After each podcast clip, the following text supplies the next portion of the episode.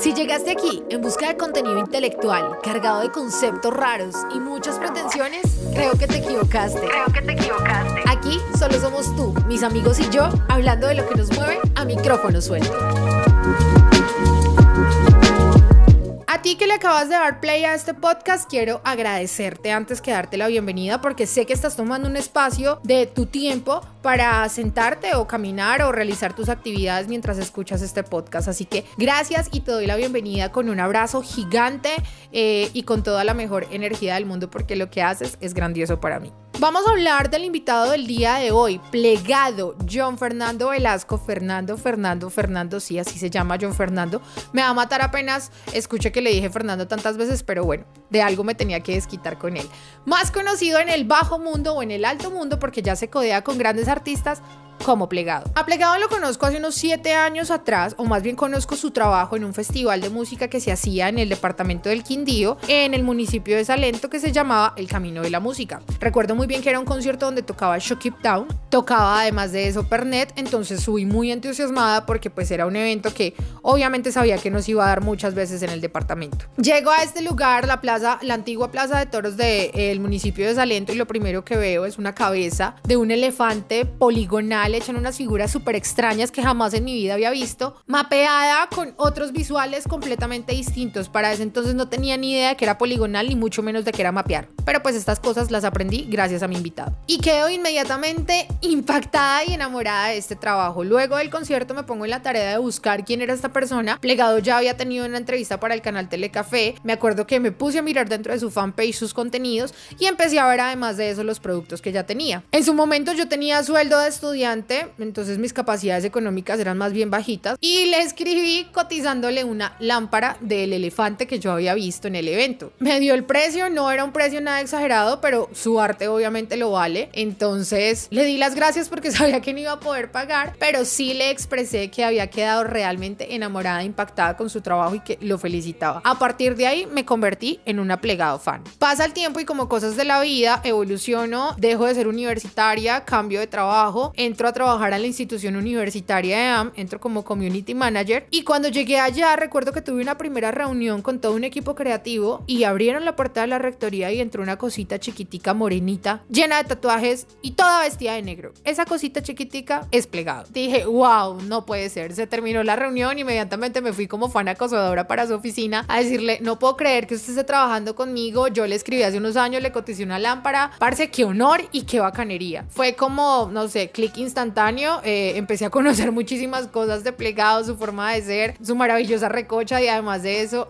el gran carisma y la ternura que este man aborda. Es curioso porque plegado físicamente es toda la expresión de una persona ruda, la gran mayoría de mis amigos son así. Eh, plegado se viste todo de negro, es un man muy tatuado y además de eso es súper mal mirado. Pero uno se acerca a este man y conoce todo un ser completamente diferente, alguien muy noble, un hombre muy caballeroso y además de eso súper detallista. Rápidamente, luego de estar trabajando con él, mi oficina o más bien mi escritorio se volvió en una especie de sala de exposición de cuánta figura de origami se pudiera hacer con las órdenes de trabajo que tenía represadas y pues me empecé a llenar de figuritas de papel, soñando siempre con tener la cabeza del elefante. Recuerdo que en ese momento le cotizó a Plegado la cabeza, pues ya tenía otro trabajo, podía pagarlo, pero Plegado se ocupó muchísimo y me dejó en visto el tema. Entonces seguía siendo su fan sin tener ninguno de sus productos. Se afianzó una gran amistad, todo empezó a crecer, Plegado llega a un punto en el que luego de haber trabajado, luego de haber crecido luego de haber pasado por diferentes procesos, dice, me retiro y me dedico solamente al papel. Y es por esta razón que Plegado es el invitado de hoy, porque vio en su arte y en ese talento y en ese don que el universo le regaló la herramienta ideal para arrojarse al mundo a vivir la vida como él quería a través del papel. Entonces vamos a iniciar esta hermosa entrevista, no con él presentándose porque ya saben que estas cosas no me gustan, sino más bien con él hablando de lo que es el principal punto de partida de esta historia y es el origami. ¿Qué es el origami? ¿Quién es plegado? Aquí está en la micrófono suelto. Bueno, pues si nos vamos a, la realidad, el origami es el arte de doblar el papel. Pero para mí es más como crear algo con, un elemento tan simple como lo es el papel. Si bien el papel en, en, épocas, pues en tiempos milenarios los japoneses era muy preciado porque lo hacían a base de cascarilla de arroz y era algo que solamente como las personas más apoderadas tenían, en ese momento cualquiera lo puede tener y es un material que pasa siempre desapercibido, pero es ahí cuando uno crea la magia, con pliegues, con formas, cómo uno puede hacer de que con una simple eh, hoja de papel pueda crear millones de figuras.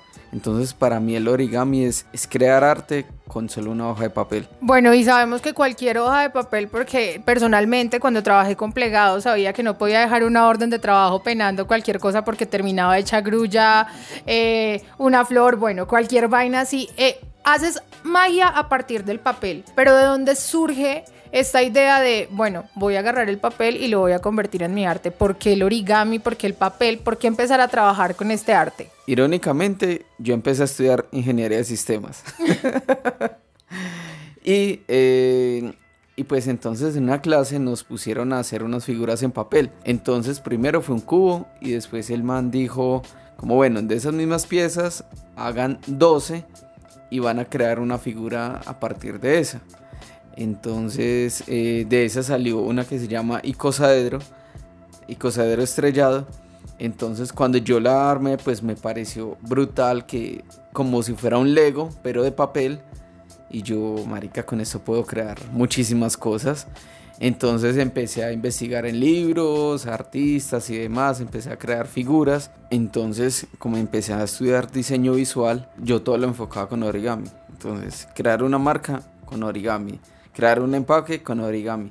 Pues porque ya venía incómodo hacer tanto origami y entonces ahí es cuando pues la gente empieza a conocerme por esa, por esa parte y empiezo a hacer origami, bueno, micro origami, que era figuras que yo cogía dos centímetros cuadrados de papel y empiezo a crear figuras y demás, empiezo a venderlas, ya después empieza pues mi primer proyecto grande en origami es hacer 2.500 eh, grullas para la EAM. Ya empiezo, de ahí nace la marca plegado, porque ya digo, bueno, voy a consolidar esto como una marca. Y es cuando el portal del Quindío me llama pues para hacer lo mismo pero con corazones. Eh, Alquimia también me llama para hacer cosas. Bueno, y diferentes marcas empiezan a, a llamarme para que haga cosas en origami. Eh, y ya después eh, empiezo a hacer talleres y demás. Todo era muy chévere porque todo era origami. Pero entonces después a mí me encomendaron una misión que era eh, hacer un barranquero en origami. Pero como el barranquero tiene cosas tan peculiares que son la cola, los colores, el pico y demás, me pareció muy complicado porque no sabía cómo hacer para que se notara que era un barranquero y no una guacamaya o cualquier otro pájaro. Entonces después conozco una técnica que se llama Papercraft y como por ese tiempo yo estaba eh, viendo 3D, que de hecho me fue muy mal, pero... Casa de herreros a donde palo, no puede ser y perdí 3D eh, y odiaba 3D. Después me tocó volver con errado entre las patas porque me tocó empezar a modelar otra vez en 3D para entender cómo era la geometría y yo poder volver a hacer mis figuras, porque sí, en internet hay muchas figuras libres, pero pues la idea era que yo empezara a hacer mis figuras. Fue como un resurgir de plegado porque ya antes era como a lo que el origami diera, ahora sí podía personalizar totalmente eh, las figuras y ya después las necesidades y como que los clientes veían que eh, restaurantes, hoteles y demás querían ver como todo el proceso, entonces ya empecé a implementar aluminio, lona, cuero y demás. Y bueno, pues ahí voy. Ha sido un trabajo de mezclar papel, de llevar un trabajo análogo a lo digital y empezar a fusionar un poco de elementos en miles de cosas, pero Ojalá las personas pudieran ver a Plegado como le brillan los ojos cuando está hablando de papel. Plegado, ¿hay alguna especie de trance en medio de todo este proceso? ¿Qué pasa por la cabeza de Plegado cuando está doblando papel, cuando está en su taller? Uy, sí, eso es un cuento porque, vea, una vez cuando estaba haciendo origami, yo dije, yo tengo que poner a funcionar esos dedos con el papel de una forma en que, sea diferente. Y pues eso es lo que hace el origami, desarrolla la motricidad, motricidad fina. no verbal porque va que me equivoco. Entonces yo lo que hacía era que iba en el bus y empezaba a hacer una grulla con los ojos cerrados. Entonces, ¿qué es lo que pasa? Que es como uno imaginar en papel, imaginar con los ojos cerrados, las gráficas y demás, entonces ahí uno empieza a sentir cómo van las líneas y ya uno mentalmente se crea su mapa y así es básicamente todo. Entonces la espacialidad, que es algo que uno desarrolla con esto, es imaginar cómo una figura volumétrica yo la saco desde algo 2D y lo convierto en 3D. Sí, es un, es un viaje. es un pequeño viaje que no se tiene que dar con papel porque es, entender cómo funcionan las cosas tridimensionales y que uno vive en un mundo tridimensional, pero en el momento de crear es totalmente diferente. Pero desde un solo cuadrado uno puede crear muchísimas cosas simplemente con analizar cómo quiere desarrollar y cuál es el producto final. O sea que podríamos decir que tú ves el mundo de manera poligonal. Eh, ¿cómo, cómo, cómo ven los ojos de plegado el mundo? Sí, no, empezando que hay un raye que cuando yo voy a poner algo tiene que estar todo alineado. A veces puede ser Es verdad, estaban en reuniones donde plegado ha detenido todo para pararse a enderezar un cuadro. Es una especie de talk ya. y sí, sí, o sea, yo no puedo dejar algo torcido porque esa misma geometría y, de ahí parte pues la geometría sagrada que todo está perfectamente ubicado y cuadrado y así la naturaleza sea muy orgánica parte de una geometría de los polígonos eh, eh, los sólidos platónicos y demás. Pero entonces yo en cada parte donde voy veo a ver ¿esto cuántos centímetros tendrá acá y cuánto se desfasó el obrero en poner esa puerta? O este carro, esa tuerca, ¿por qué no están todas alineadas?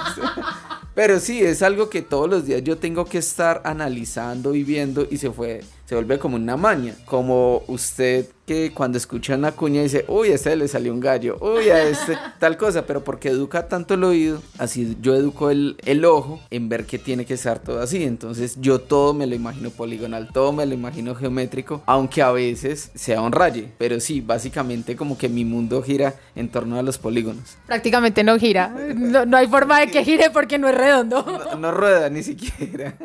Plegado, ¿cuál es esa figura de todas las que tú elaboras, con las que trabajas? Haces animales, recreas réplicas a escala de carros. Eh, ya hemos visto que llevas tu arte a lámparas, vienen cosas diferentes y, y has ido creando accesorios, pero ¿cuál es esa figura que uno dice representa a plegado? Bueno, es que es complicado porque básicamente sí, cada trabajo tiene su toque especial. Digamos, el año pasado yo hice muchos elefantes, muchos rinocerontes, pero cada día van poniendo retos diferentes del cual uno se enamora de esos trabajos. Retomo al barranquero que lo hice en un restaurante de Finlandia y me gustó muchísimo porque es una ave tan representativa que cuando la gente lo veía decía, sí, es un barranquero. De ahí pasé pues hacer, digamos que unas máscaras para DJs que me pusieron el reto y lo pude lograr. Eh, la Volkswagen que hace poco hice. Eh, entonces cada uno tiene como su toque y su reto que cuando no, yo lo logro siento satisfacción. Pero digamos que dentro de todo lo que yo hago,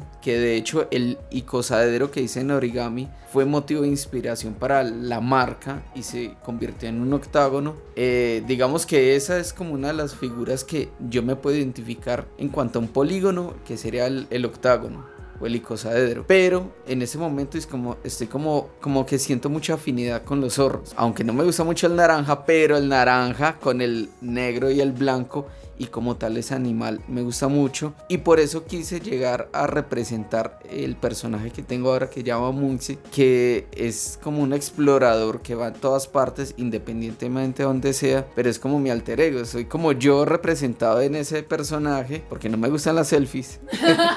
Entonces ese es el personaje que va allá. Y en ese momento sería como como me veo yo explorando otros lugares otros mundos a través de, de Munzi bueno plegado para mí se puede decir que es la representación típica de un artista que uno por fuera lo ve de una manera físicamente, ¿cierto? Se acerca a él, se da cuenta que es completamente diferente, pero también tiene ese toque de introversión de muchos artistas, ¿cierto? Tienden a estar más en el underground, a que, a que los visualicen tanto. Pero, John Play, ¿en qué momento llega esa decisión de decir, bueno, dejo las oficinas, dejo los trabajos que me limitan el tiempo y me dedico únicamente a plegado? Bueno, pues eso es complicado porque a veces la gente cree que uno es un rockstar y no del arte vive como una maravilla y no, no.